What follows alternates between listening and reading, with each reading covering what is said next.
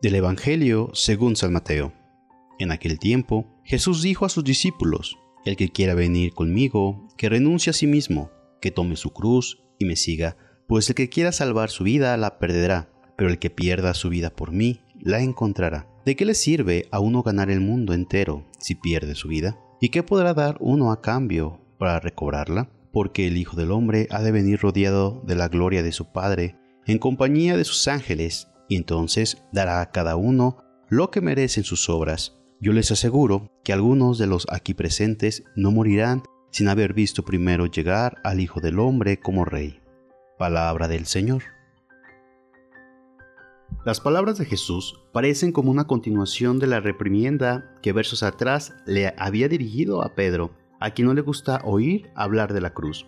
Jesús avisa a sus seguidores que al igual que él en su camino hacia la Pascua, a todos ellos les tocará negarse a sí mismos, cargar con la cruz, seguirlo y perder la vida. Sin embargo, también les dice que así ganarán la misma vida y recibirán el premio definitivo. Parecen y lo son paradojas, pero se trata de los caminos de Dios muy distintos de los nuestros. Ese final no sabemos a qué se refiere, tal vez a la escena de la transfiguración que Mateo cuenta en el capítulo siguiente. El que mejor ejemplo nos ha dado de un camino hecho de renuncia y de cruz es el mismo Jesús.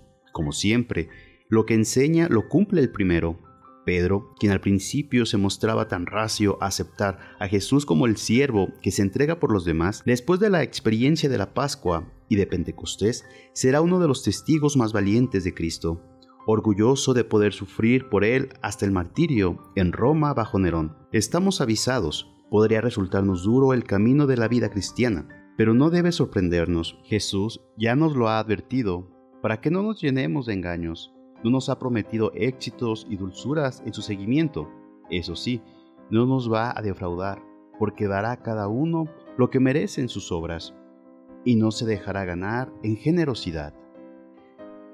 Y que la bendición de Dios Todopoderoso, Padre, Hijo y Espíritu Santo, descienda sobre ti, tu familia, y te acompañe para siempre.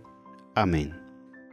Si te gustó esta reflexión, te invito a suscribirte al canal darle clic a la campanita y compartirlo para que más escuchen y mediten la palabra de Dios.